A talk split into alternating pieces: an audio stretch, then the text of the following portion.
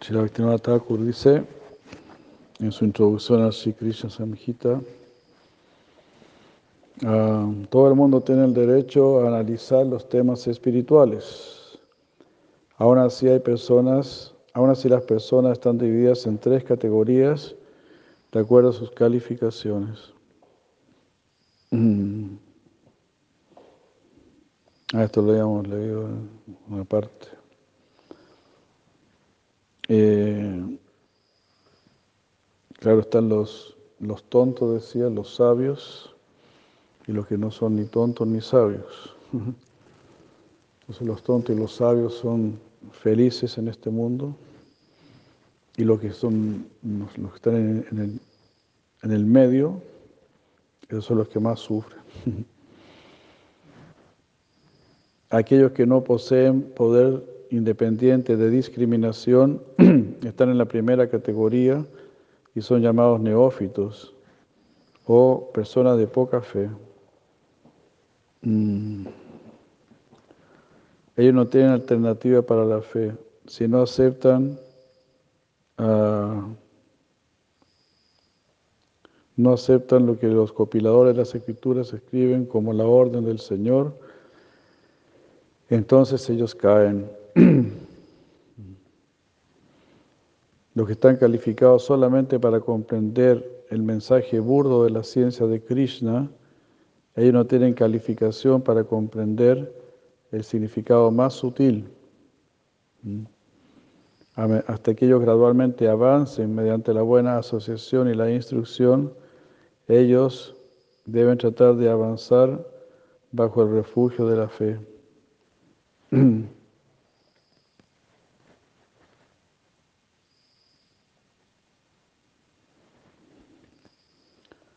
Eh,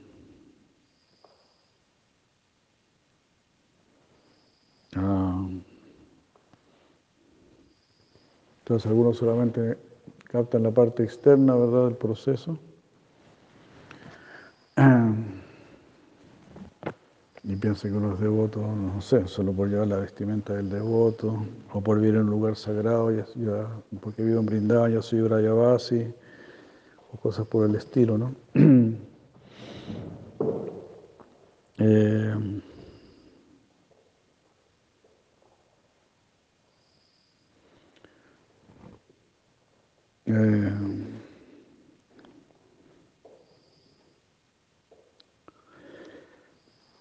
entonces los que no entienden mucho, dice, ¿no?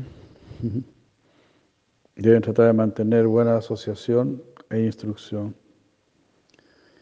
Y así van a avanzar bajo el refugio de la fe. Yo no entiendo mucho, pero sigo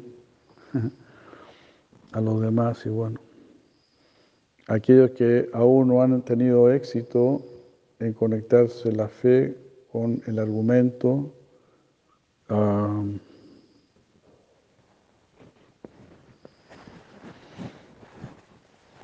son personas de segundo grado o Madhyama Adhikaris. O sea, Madhyama Adhikari tiene fe, entiende, pero no tiene mucho argumento, digamos. Se dice que ellos pueden ser derrotados, pero no van a dejar su, el proceso. El que es muy neófito, si es derrotado, deja el proceso. El Madhyama Adhikari puede ser derrotado, pero va a pensar, bueno, me derrotaron a mí, pero no pueden derrotar a mis jurus. Y aquellos que son expertos mm, en conectar la fe con, el argumento, o sea, con la filosofía. Ellos son perfectos en todos los aspectos. Ellos son capaces de alcanzar la perfección por utilizar los recursos materiales en sus esfuerzos independientes. Ellos son llamados las personas más elevadas o utamadikaris. Entonces ellos no van a rechazar lo material, pero lo van a usar para alcanzar la perfección en sus esfuerzos. De estos tres es necesario mm, aclarar quién es el candidato apropiado para estudiar este libro. Los neófitos no están calificados, pero ellos pueden gradualmente calificarse por alcanzar un estado superior a través de la buena fortuna. Mm. Las personas más expertas no tienen necesidad de este libro más que fortalecer sus propias conclusiones. Aún así, ellos deberían estudiar este libro con el debido respeto, con la finalidad de beneficiar a los Madhyama Adhikaris. Por lo tanto, mm, son los Madhyama Adhikari los candidatos apropiados para estudiar este libro. Eh, todas las tres categorías antes mencionadas están calificadas para estudiar mm, el Srimad Bhagavatam. Aún así, la mayoría de los comentarios de ese libro incomparable, la mayoría de esos comentarios fueron compuestos para el beneficio de los devotos neófitos.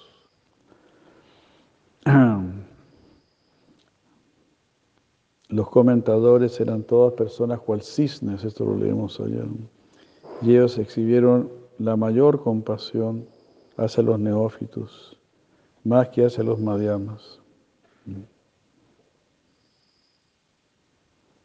Siempre que ellos analizan jnana, ellos se refieren a Brahma jnana o a la comprensión impersonal de la verdad absoluta. Por lo tanto, los especuladores modernos no, están, no son, no están beneficiados. Hoy en día muchas personas de nuestro país analizan la literatura extranjera y la ciencia con un deseo de analizar su mensaje.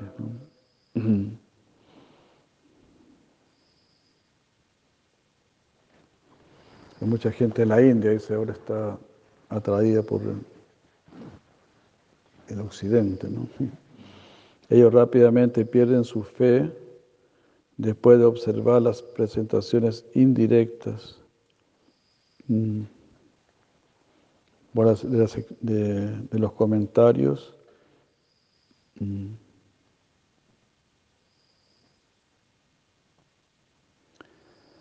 eh, por los escritores de las escrituras, los comentarios que son apropiados para los neófitos, como fue mencionado antes. Ah, ellos obviamente pierden su fe después de observar las presentaciones indirectas hechas por los escritores y los comentadores, que son interpretaciones para neófitos. Mm. Bueno, aquí cito un verso del Bhatan que dice, las personas infantiles y necias están apegadas a las actividades materialistas y fruitivas, aunque la verdadera meta de la vida es, liberarse de esas actividades. Por lo tanto, las instrucciones védicas indirectamente lo conducen a uno al camino de la liberación final. Por primero prescribir las actividades religiosas fruitivas, así como un padre promete a su niño darle un dulce para que el niño tome la, la medicina.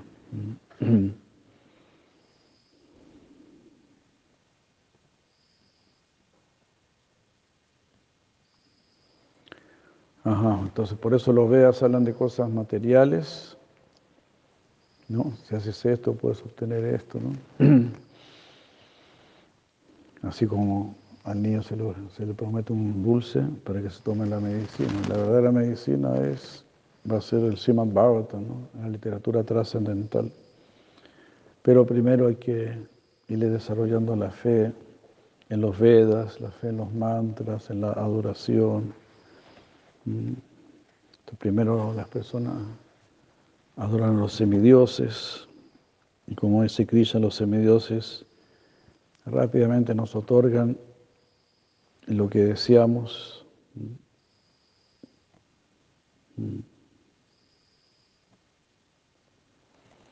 Y ahí uno va desarrollando una fe ¿no? en orar, ¿verdad? Pero la fe tiene el propósito superior de llevarnos donde Krishna. Ừ. ờ,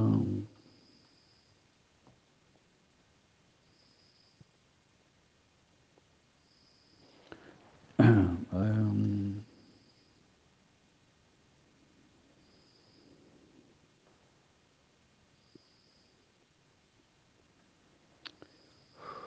um,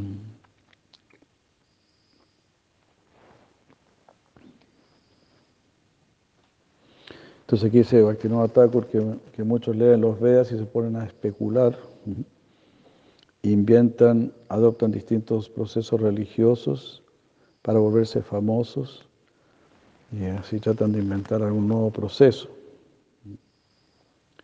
De esta manera las personas inútilmente pierden su tiempo inventando un nuevo nivel de comprensión mientras dejan de lado a los Mahayanas anteriores que presentaron un camino perfecto que automáticamente lo eleva a uno de una, de una cualificación inferior a una posición superior.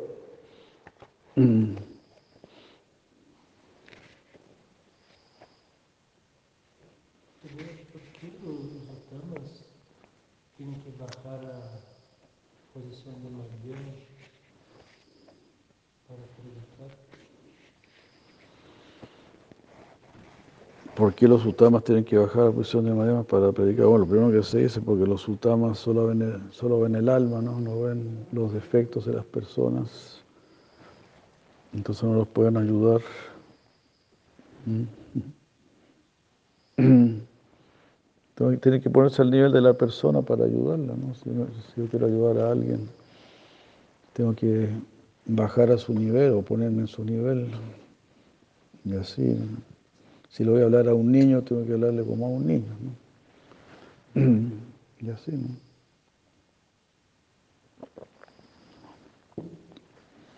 Es lo mismo. ¿Cómo, perdón?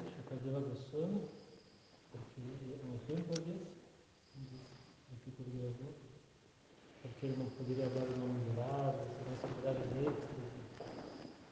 Ah, quizá, ¿no? En el Bhattan hay distintos niveles de, de conocimiento, de revelación. Como, es, como se explica, como ahí también habían yogis y distintos niveles, entonces Sukadeva Goswami hablaba para los distintos niveles también. Y también va avanzando gradualmente hasta el décimo canto. Esa es la diferencia que dice si la ciudad del Maharaj, ¿no? Chaitanya Charitamrita es directamente Krishna, ¿no? y Radha y Krishna, ¿no? Es, Chaitanya Charitamrita es la, explicarle la, la literatura más más avanzada, ¿no?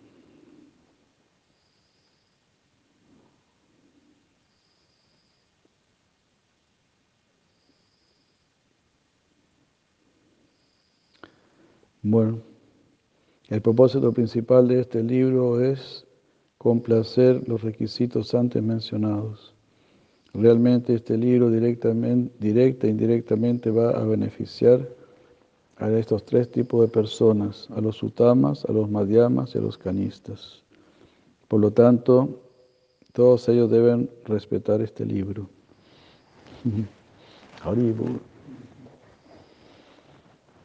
Hermoso, ¿no? Escuchar esto como Shila Bhaktivinoda Thakur uh, se preocupa por todos. El ser sectario es un subproducto natural de la verdad absoluta. Mm.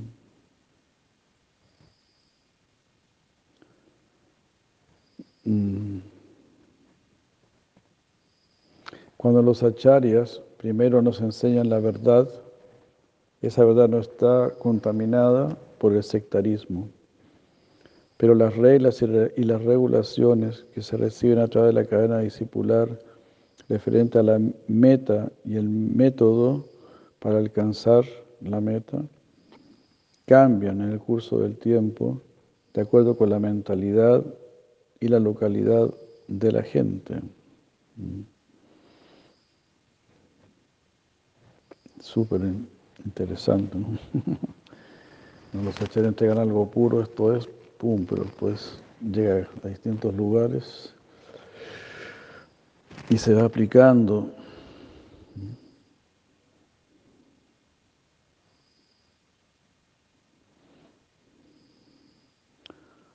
Entonces aquí cita el, el Srimad Bhattan 11, canto 11, 14, capítulo 14, 7 y 8.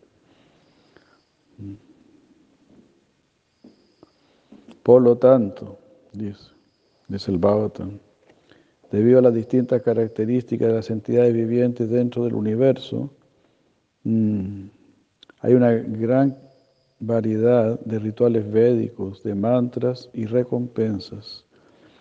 Debido a la gran variedad de deseos y naturalezas entre los seres humanos, hay muchas distintas filosofías teístas de la vida que son que descienden a través de la tradición, de la costumbre y de la cadena discipular. Mm. Hay otros maestros que directamente sostienen puntos de vista ateos. Ah, Pasanda mata yo mm. Mm. Como Buda, ¿no? Canada Rishi, qué sé yo. Hay de todo entonces. Y así vemos el Vedas tan amplio, ¿no?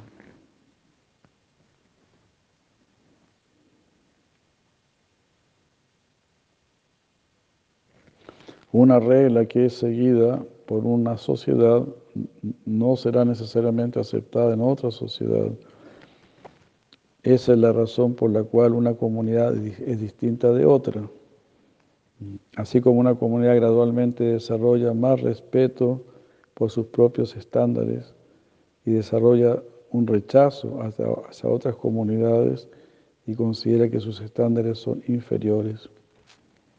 Estos síntomas sectarios se ven en todos los países desde tiempo inmemorial. Esto es algo prominente entre los neófitos.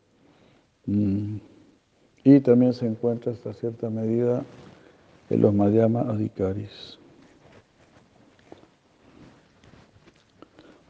Entre los Utama Adhikaris, sin embargo, no hay traza de sectarismo. Adhesión a un nivel particular es el síntoma prominente de una sociedad. Adherirse a un estándar particular. es el síntoma predominante de una, de una sociedad. Por ejemplo, viene a, mi, a mi mente viene la idea de los, generalmente los pueblos nativos, ¿no? que todos ellos adoran la naturaleza. ¿no? Entonces el estándar que ellos tienen, ¿no? como adorar la naturaleza, la forma universal. Y si uno va a la India, entonces ahí uno verá que adora más a los semidioses.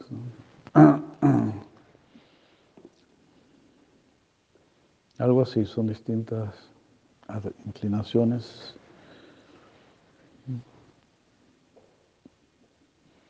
Y hay otros, otras sociedades donde practican el vudú, cosas así, ¿no? Que adoran a los fantasmas, ¿no? Los brasileros adoran a los fantasmas, ¿no?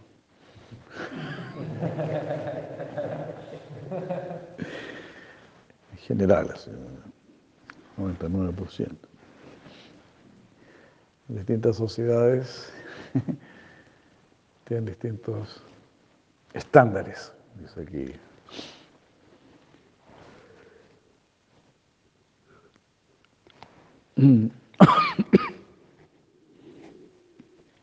alguna sociedad adoran algún semidios en particular, ¿no? se dice eso, ¿no? Por ejemplo, hay zonas en la India donde son más bien shivaístas, en otros adoran más a Durga, o adoran a Narayan, adoran a Krishna, distintos estándares.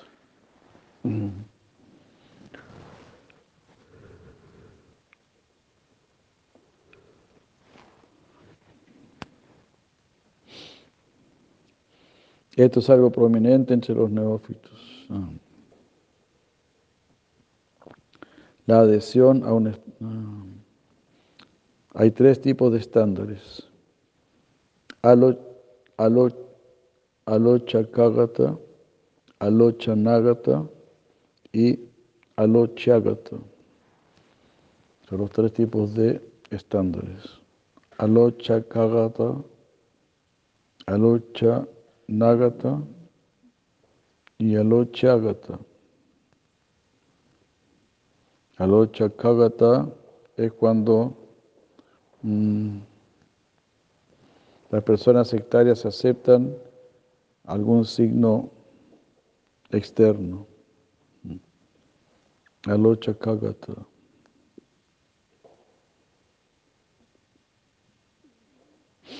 Mm. Los ejemplos de Alochakagata son el tilak, las cuentas de, Tulsi, el junti, las ropas azafranes y el bautismo que se practica eh, en el extranjero.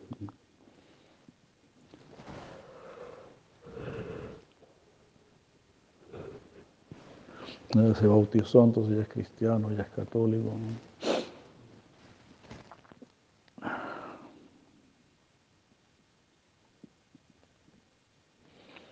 Las distintas actividades practicadas en los procesos de adoración se llaman alocha nagata. Ejemplos de alocha nagata son los sacrificios, las austeridades, los sacrificios de fuego, los votos, el estudio de las escrituras, la adoración a la deidad, la construcción de templos.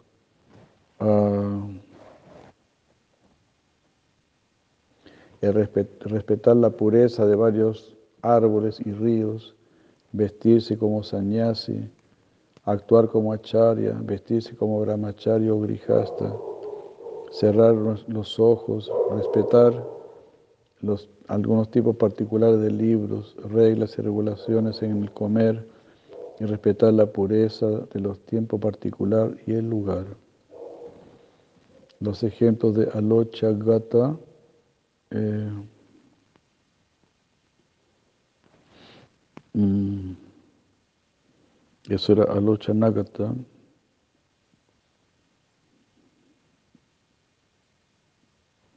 Son las distintas actividades en el proceso de adoración, que lo que se mencionó, los ejemplos de Alocha Gata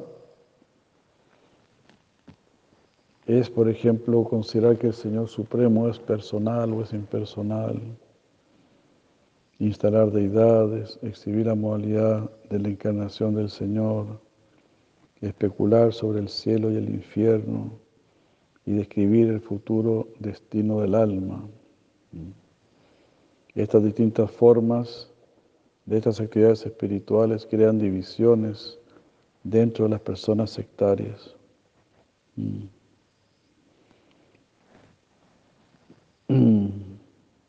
Ah.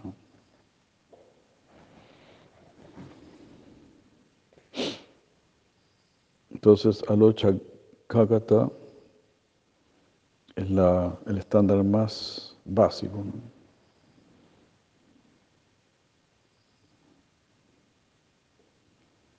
Bueno, sacrificios, austeridades, fuego de sacrificio. Um,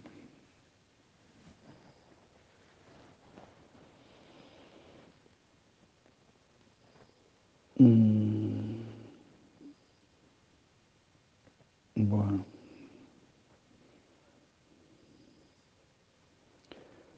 No está fácil diferenciar, ¿no? Las distintas formas de estas actividades espirituales crean divisiones, a diferencia que surgen del lugar, tiempo, lenguaje, comportamiento, alimento, vestimenta y naturaleza de varias comunidades, se incorporan dentro de las prácticas espirituales de las personas y gradualmente forman una comunidad que es completamente distinta de otra comunidad. Eh, wow, donde incluso la consideración de que todos somos seres humanos puede dejar de existir. O sea, lo que pasó ¿no? con los, los europeos, ¿no?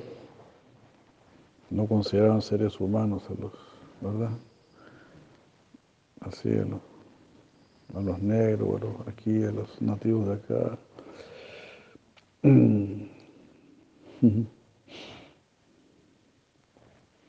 Debido a estas diferencias causadas por el desacuerdo, el cese de la interacción social y la lucha, incluso hasta el punto de matarse entre ellos.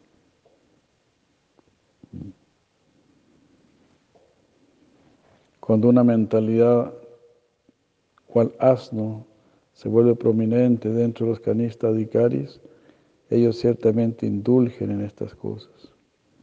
Pero si ellos desarrollan una mentalidad de cisnes, entonces ellos no van a participar en disputas, más bien se van a esforzar por alcanzar un nivel más elevado.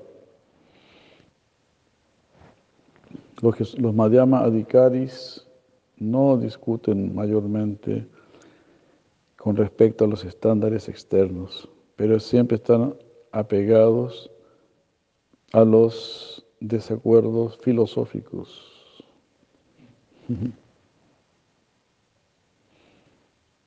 No, están siempre atacados por desacuerdos filosóficos.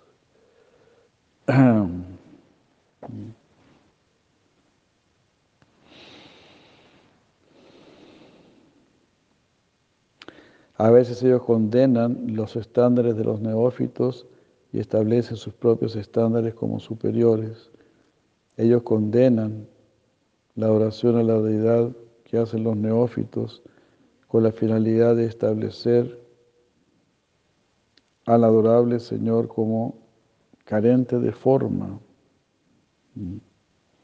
Mamaya mohitadi ya purusha purushar Sello Vadantene canta, Yata Karma Yataruchi. O el mejor entre los hombres, a la inteligencia de los seres humanos queda confundida por mi potencia ilusoria y así, de acuerdo con sus propias actividades y, deseos, ellos hablan de distintas maneras acerca de lo que es realmente bueno a las personas, para las personas. Mm.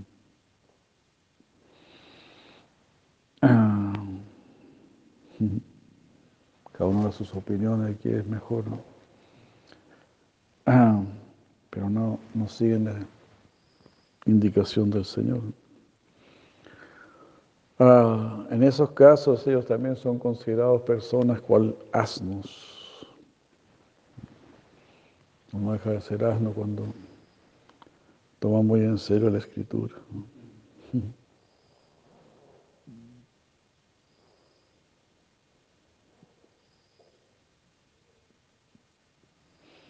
De lo contrario, ellos mm,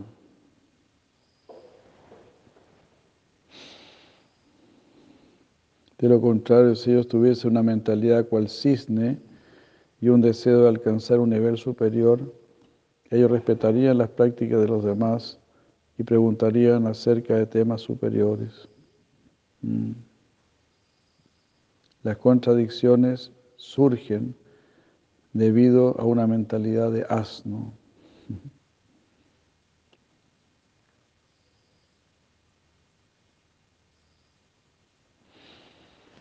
Entonces, si uno tiene una mentalidad cual cisne, dice que yo no Thakur, ¿no? Eh, uno va a querer alcanzar un nivel superior, en primer lugar. Uno va a respetar las prácticas de los demás y más bien va a estar preocupado de alcanzar o de tocar temas más elevados. Como decía Prabhupada, ¿no? Si tu religión te, te está dando amor por Dios, está bien. No se enrollaba mucho.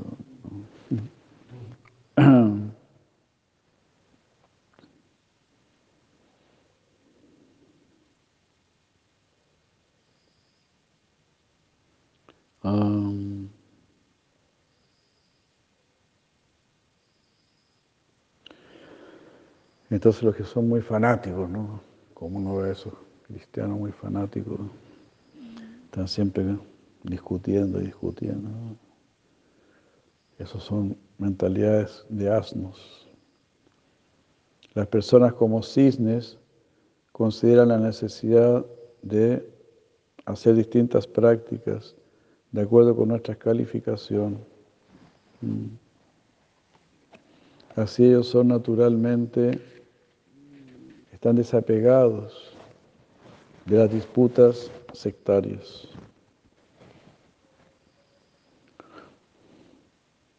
En relación con esto se debe entender que tanto las personas como asnos y las personas como cisnes se encuentran entre los canistas adikaris y los madhyama adikaris. Mm.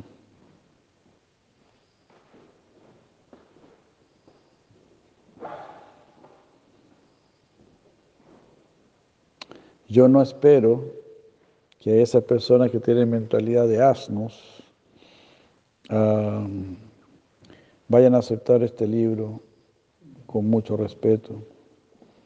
Si los neófitos y los madhyamadikaris se vuelven completamente indiferentes en relación a las contradicciones encontradas en varias prácticas y tratan de avanzar más, entonces se volverán personas cual cisnes.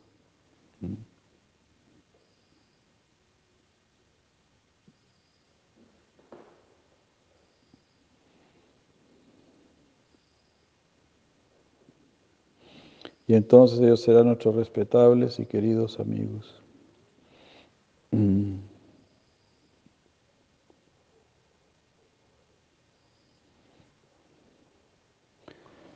Qué lindo, ¿no? La mentalidad de Bhaktivinoda Thakur, siempre tan amplia, tan, eh, ¿cómo se llama? Integradora, de integrar, porque como es acá, ¿no? Si los neófitos y los madhyamadikaris se vuelven completamente indiferentes en relación a las contradicciones o las diferencias que se pueden encontrar en las varias prácticas. Y tratan de avanzar más, ahí se volverán como cisnes. Quiero que estas personas están deseando realmente, ¿no? Bueno, desean el amor por Dios o desean ser buenas personas. Bueno, está bien, ¿no? Como que Krishna los está ahí llevando por distintos caminos también. ¿no? Mamá, hermano, Vartante, se aparta, ya. Todas las personas siguen mi sendero en todos los sentidos.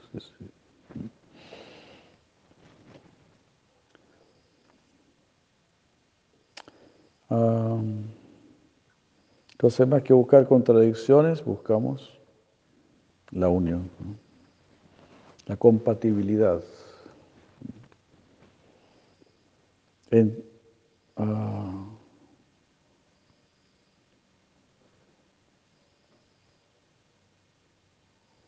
entonces ellos serán nuestros respetables y queridos amigos.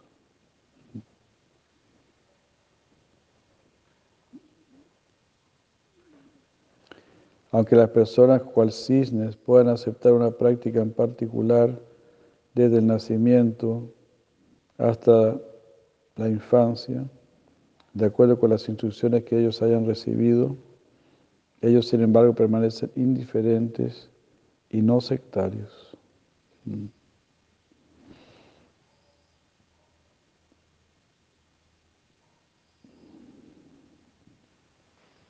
Ah. Ajá. Claro, entonces las personas como que son como, como cisnes, ellos recibieron un, un proceso, ¿no? Pero ellos igual respetan los procesos de los demás. No es que no siguen nada, entonces no les importa el tema. Ellos sí tienen su práctica, pero respetan lo de los demás.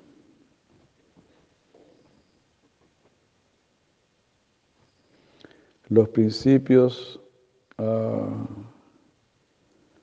religiosos que serán explicados y establecidos en este libro son muy difíciles de mencionar. Si estos principios, si a estos principios se les da un nombre sectario en particular, entonces las demás sectas se van a oponer.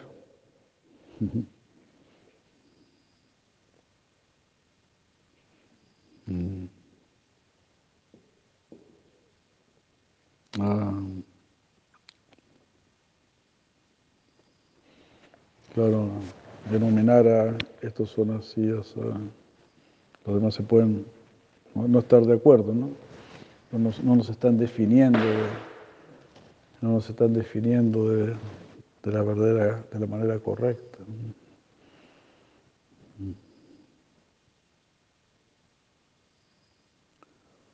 Ah.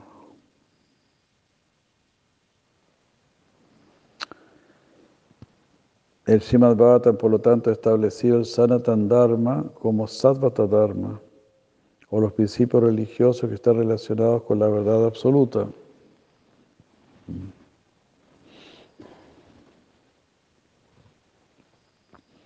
Dharma proyitaka itavotra nirmasaranam satam ityadi, dejando de lado todas las actividades religiosas que están materialmente motivadas, este Vata Purana propone la verdad más elevada, la cual es comprendida por aquellos devotos que son completamente puros de corazón.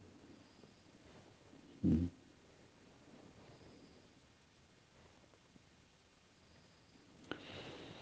Otro nombre para estos principios religiosos es Vaishnava Dharma. Los Vaishnavas que son como asnos caen en la categoría de saktas. Wow.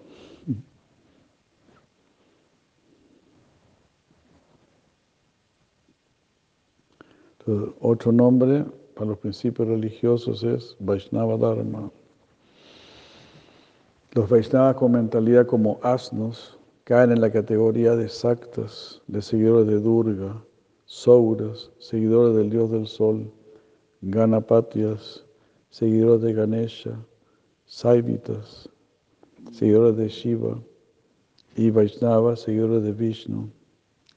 Pero los Vaishnavas que son como cisnes no son sectarios y por lo tanto son muy excepcionales. Estos cinco tipos de espiritualistas recién mencionados se encuentran en la India ah, y se llaman y son denominados de acuerdo a sus respectivas cualificaciones.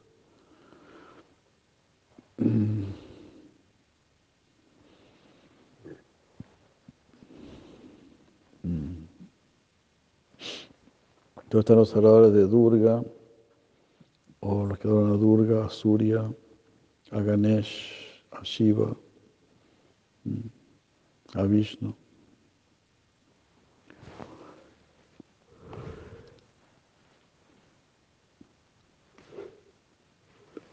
Y son Vaishnavas, ¿no? Eso es lo extraordinario, ¿no?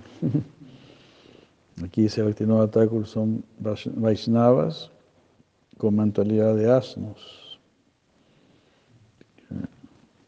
porque no adoran a Krishna. Incluso así mencionan los Vaishnavas que, adoran a Vishnu. Muy fuerte, ¿no? Mm.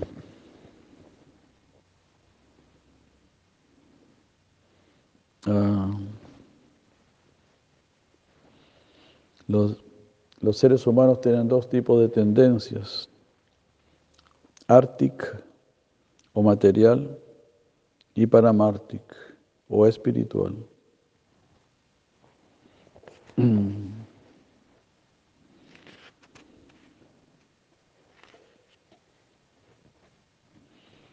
Las tendencias materiales incluyen sostener el cuerpo, construir una casa, casarse, tener hijos, estudiar, ganar dinero, la ciencia material, trabajar en una fábrica, adquirir y mantener bienes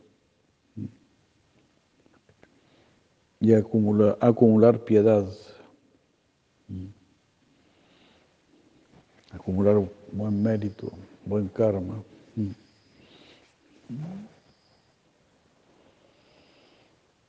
Aunque existen algunas similitudes entre las actividades de los seres humanos y de los animales, los esfuerzos materiales de los seres humanos son sin embargo superiores a las tendencias naturales de los animales.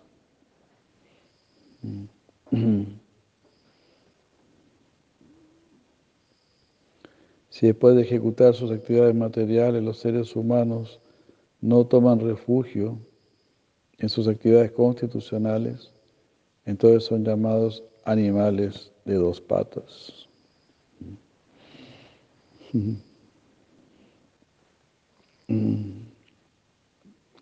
La actividad constitucional, o sea, si no cumplimos con nuestra actividad constitucional,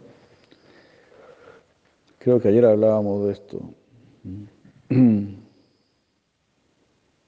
que solamente al ser humano se le ocurre algo que no está en este mundo. ¿no? Por ejemplo, no quiero morir o quiero ser feliz, quiero el mundo del amor, quiero el éxtasis. El animal solamente está pensando en cosas relacionadas con este mundo. Pero eh, el svadharma del ser humano es la trascendencia.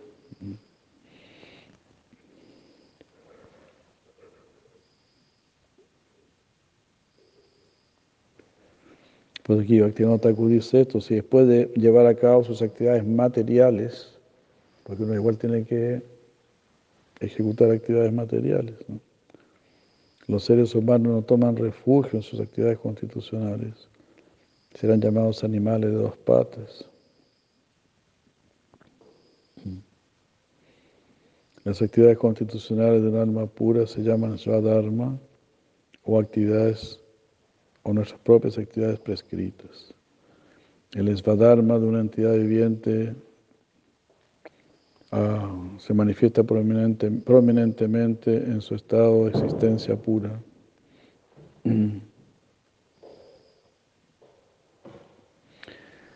Eso es nuestro esvadharma, ¿no? Como almas puras, ahí vamos a saber cuál es nuestra verdadera posición, nuestro verdadero deber.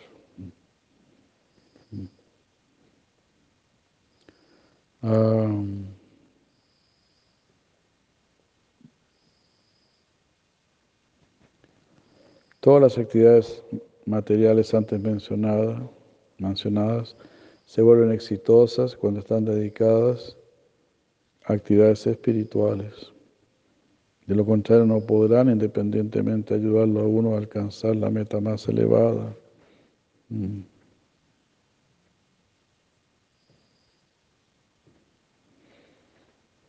Ah, entonces, claro, como dicen uno, tiene que moverse en este mundo material, pero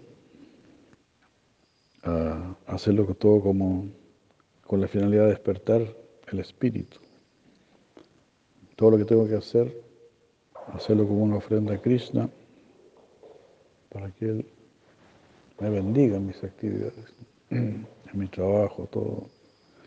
Yad haz así cuando lo que hago, lo que como, hasta lo más básico, todo ofrecerlo a Krishna.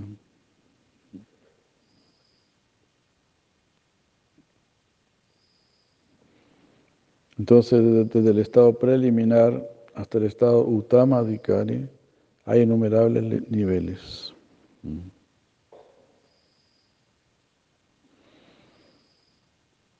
Aquí se menciona una escritura, el, el Data Kaustupa, que dice las cinco cualidades, Tama, Raya, Raya Tama, Raya, Raya Sattva y Sattva, mm, se generan de las cinco propensiones burdas de las personas. Ah, los escolásticos han considerado estos cinco niveles de propensiones y cualidades desde lo más básico hasta lo más elevado.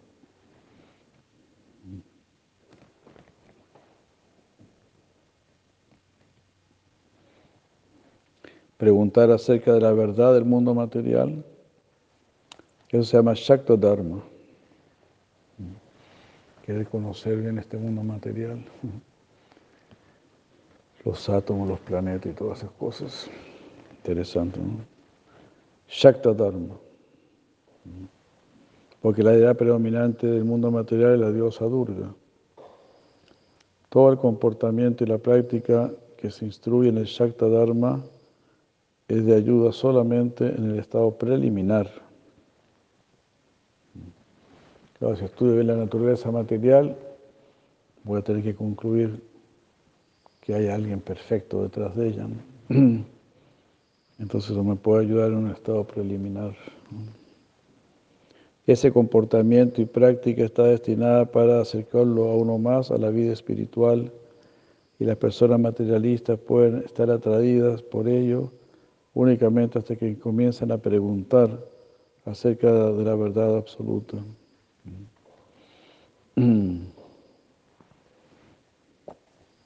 O sea, solo cuando uno pregunte por la verdad absoluta, ahí se va a traer por la vida espiritual. Cuando ve todo esto tan perfecto, dice, bueno, ¿qué hay detrás de toda esta perfección? No puede venir de la nada. Shakta Dharma es el esfuerzo mm, espiritual inicial de las entidades vivientes. Y es extremadamente esencial para las personas de ese nivel. Ah. Entonces los que están empezando a estudiar este mundo y todo eso, bueno, aquí no Thakur lo hizo de esta manera, ¿no? Es extremadamente esencial para ellos. Imagina, están. ¿Ah? Para estas personas que están atraídas por, por estudiar el mundo material, ¿no? Para ellos es extremadamente esencial.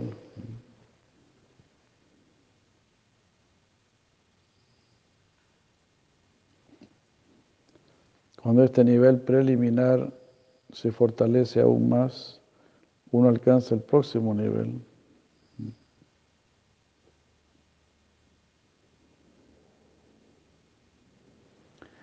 Uno entonces considera la energía del trabajo y la superioridad del calor por encima de la materia muerta. Y uno entonces acepta al Dios del Sol, quien es la fuente del calor, como nuestra deidad adorable. La importancia del sol, que haya luz, que haya calor. Mm.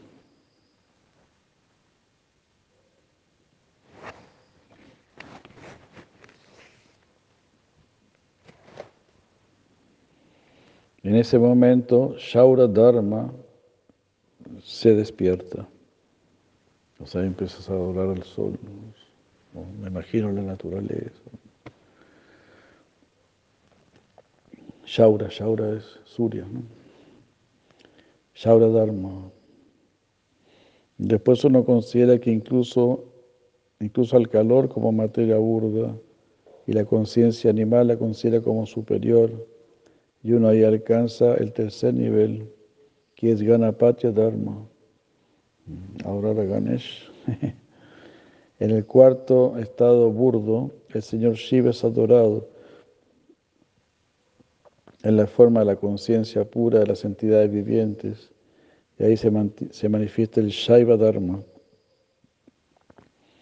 En el quinto estado, la conciencia de la entidad viviente adora la conciencia suprema y así el Vaishnava Dharma se manifiesta.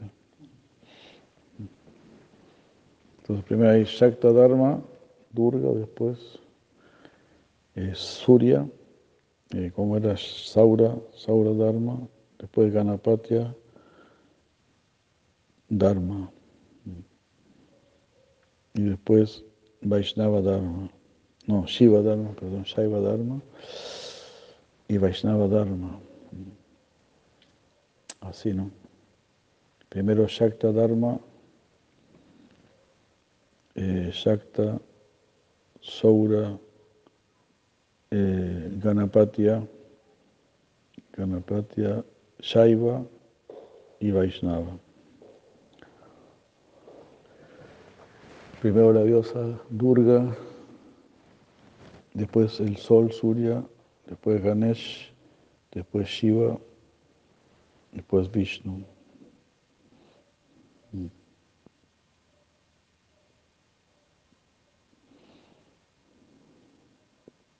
Entonces, en el quinto nivel, cuando ya eres Vaishnava, la conciencia de la entidad viviente adora a la conciencia suprema y ahí se manifiesta el Vaishnava Dharma. Por naturaleza hay cinco tipos de dharmas paramárticas o de deberes espirituales que han sido conocidos a lo largo del mundo con distintos nombres en distintos tiempos. Mm. Si uno considera todos estos distintos dharmas que existen en India y en el extranjero, uno podrá ver que ciertamente caen dentro de estas cinco categorías. Los principios religiosos enseñados por los musulmanes y por Jesucristo son similares a los principios religiosos enseñados por las sectas Vaishnavas. El budismo y el jainismo son similares al Shaiva Dharma.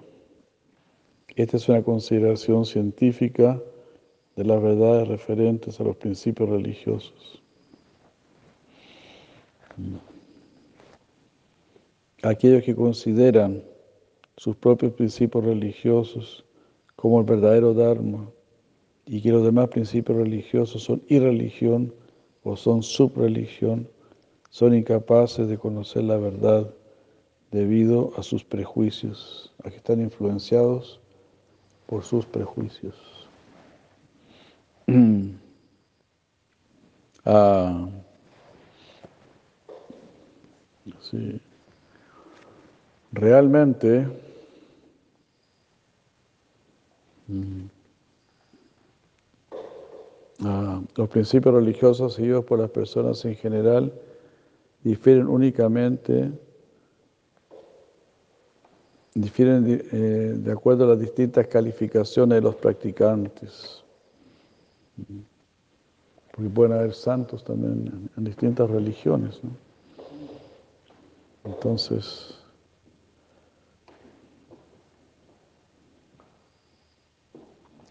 pero los principios religiosos constitucionales de todas las entidades vivientes eh, son uno un principio constitucional que es amar a Dios, servir a Dios. Ahora nos van a decir Dios, Jesucristo es Dios. distintos conceptos de Dios.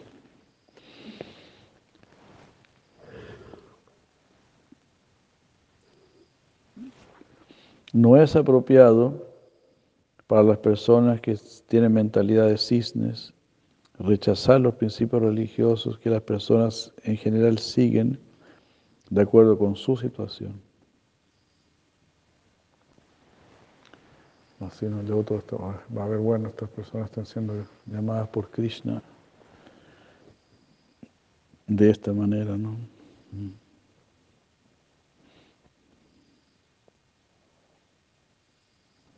Por lo tanto, con el debido respeto, hacia los principios religiosos seguidos por la gente en general, ahora vamos a analizar la posición constitucional.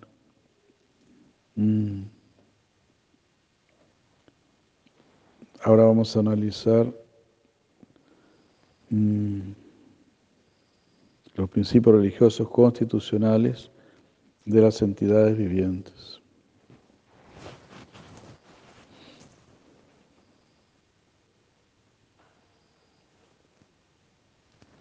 O sea, que aspira cada practicante. Mm. El Sadvata Dharma, por ejemplo. Sadvata Dharma,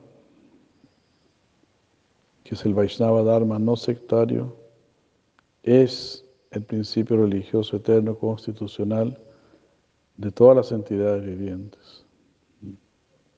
Om Tad Vishnu Paramam Padam Sada Pasyanti. Aquellos que son espiritualmente avanzados simplemente ven los pies del loto del Señor Vishnu.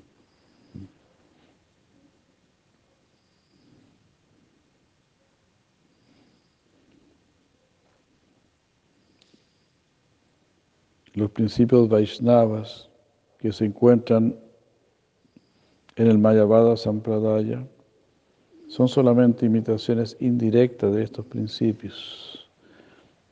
Los Mayavadis también hablan a veces de Krishna, ¿no? Leen el Sriman Bhagavatam, leen el Lila de Krishna. Pero esas son imitaciones indirectas. Cuando estos principios Vaishnavas sectarios se vuelven trascendentales, es decir, cuando ellos se liberan del impersonalismo, entonces se vuelven Sadvata Dharma o principios religiosos relacionados con la verdad suprema. Los distintos sampradayas, es decir, el Dvaita, Dvaita, Dvaita, Dvaita es el dualismo, Dvaita, Dvaita, simultáneamente unión y diferencia, Shuddha Dvaita, unión pura, y Vishishta Dvaita, monismo específico, que se encuentra en el Sarvata Dharma, no son más que maravillosas variedades de sentimientos dentro de la ciencia Vaishnava. Qué hermoso, ¿no? Si todos los cuatro sampradayas, ¿no? Entonces, todos ellos son maravillosas variedades de sentimientos dentro de la ciencia Vaishnava. Hermoso.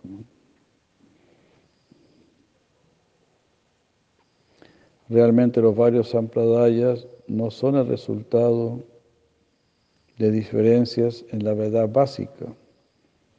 Todos ellos concuerdan en un Dios personal.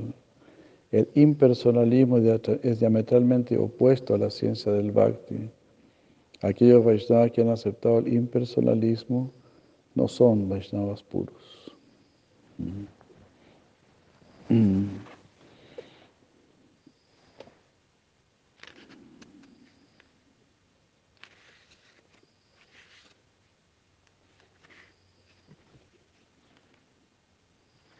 La introducción es todo un libro, todo un análisis a ello. Pero siempre uno está apreciando ¿no? El, la amplitud mental de Srila Bhaktivinoda Mentalidad de cisne.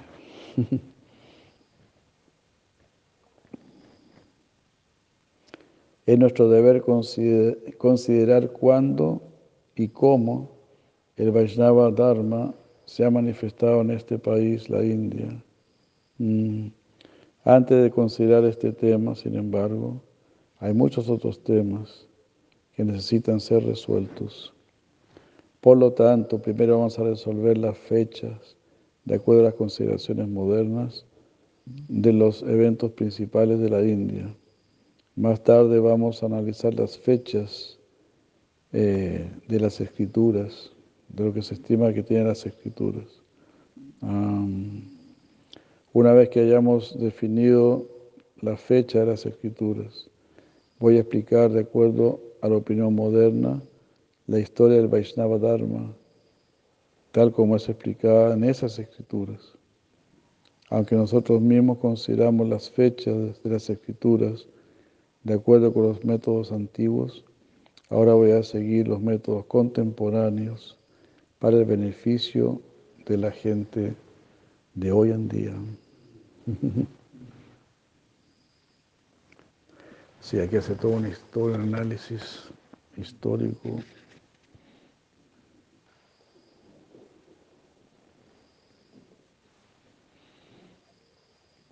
Este, tremenda la erudición que tenía.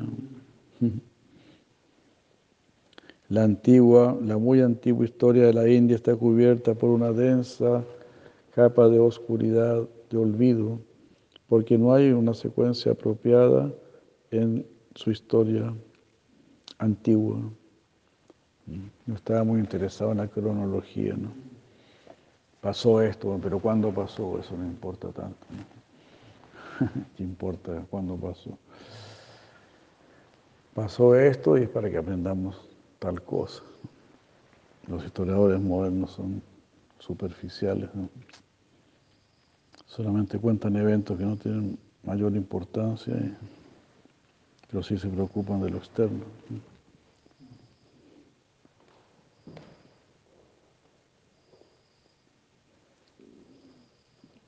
Voy a establecer, voy a hacer un, un pequeño análisis de lo que Eh, en base a la información que he adquirido a través de los cuatro Vedas, el Ramayana, el Mahabharata y los Puranas. Al inicio los arios vivían en un pequeño país llamado Brahmavarta, que estaba situado entre dos ríos, el Sarasvati y el Drishadvati. Aribol, si se llamaban Mohan Ki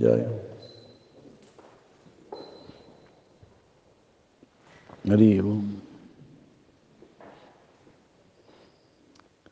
El nombre actual del Drishaddvati es Kagara.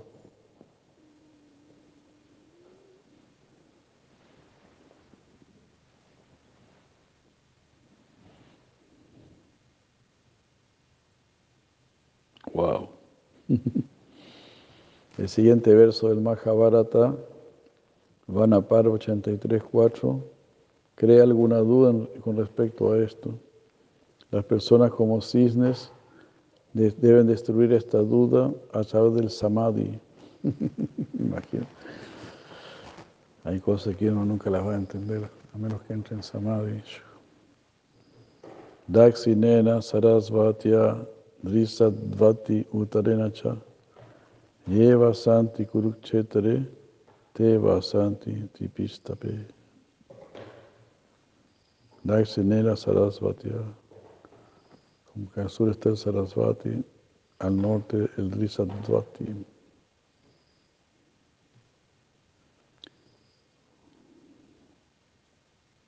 Unos viven en Kurukshetra, otros en Tripistapa.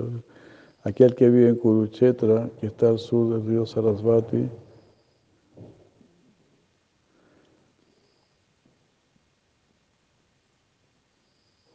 aquel que vive en Kurukshetra, que está al sur del río Sarasvati y al norte del río Drisadvati, esa persona vive en el cielo. Teva Santi Tripistape.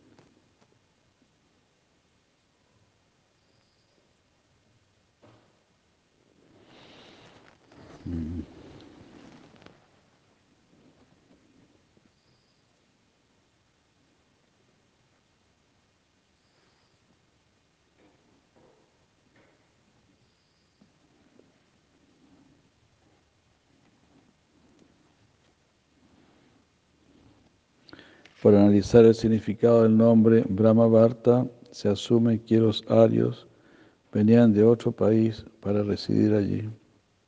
Mm. No podemos asegurar exactamente ah, de dónde venían, pero se cree que ellos venían de un país del norte. En el Mahabharata, Vanaparva 82-102, el Devi Tirtha acerca de Kashmir está descrito de la siguiente manera: Prasuti Yatra Vipranam Suyate Bharatar Shava. Mm.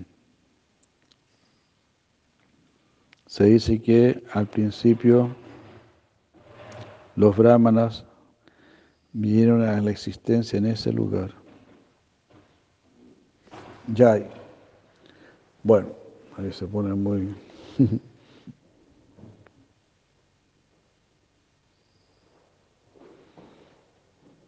muy detallado todo, increíble.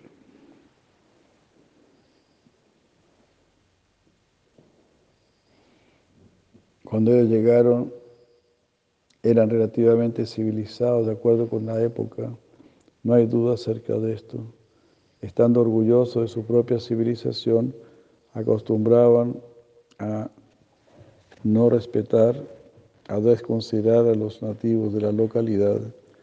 Se dice que cuando los arios dejaron de considerar a los nativos locales, el rey nativo Rudra Deva le mostró a los arios su poder por aceptar el matrimonio la mano de Sati, la hija de Prayapati Daksha, así haciendo una, alianza con Daksha.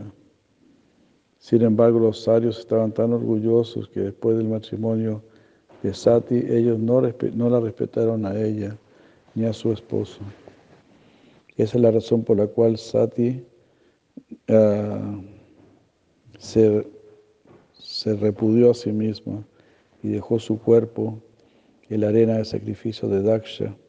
Y después Shiva con sus seguidores comenzaron a fuertemente torturar a los arios. Los brahmanas después fueron obligados a hacer alianza con Shiva uh, por permitirle a él una parte en el sacrificio. Aún así, con la finalidad de mantener su superioridad, los arios pusieron, eh, pusieron el asiento de Shiva en el lado noreste de la arena de sacrificio. Mm. Uy, así, ¿no?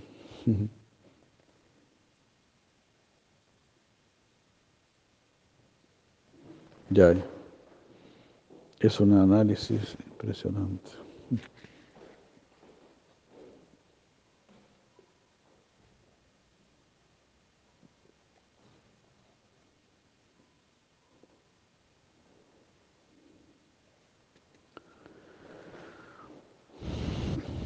Como aquí uno ve todo el análisis histórico que hace Thakur.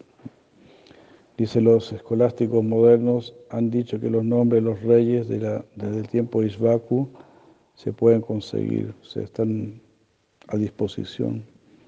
Los nombres de los reyes en la dinastía Surya se pueden aceptar con gran, pueden ser aceptados con gran detalle. Ah, desde Ishvaku hasta Ramachandra hubieron 63 generaciones. Si consideramos que cada rey rigió el reino por 25 años. Mm. Entonces el tiempo de Ishvaku Ramachandra sería de 1575 años. El rey Brihat Bala, en la generación 94 de esa dinastía, fue muerto por Abhimanyu en la batalla de Kurukshetra. La batalla de Kurukshetra aconteció 2350 años después del gobierno de Ishvaku. La duración de todos los Manvantaras juntos llega a 200 años. Mm. Por lo tanto, tenemos que aceptar que Brahmavarta fue establecido hace 2550 años antes de la batalla de Kurukshetra. Qué extraño, ¿no? Dice la duración de todos los Manvantaras juntos es de 200 años. Qué raro. Pues dice que hay 14 Manvantaras en el día de Brahma. Entonces, bueno, estamos en el séptimo Manvantara.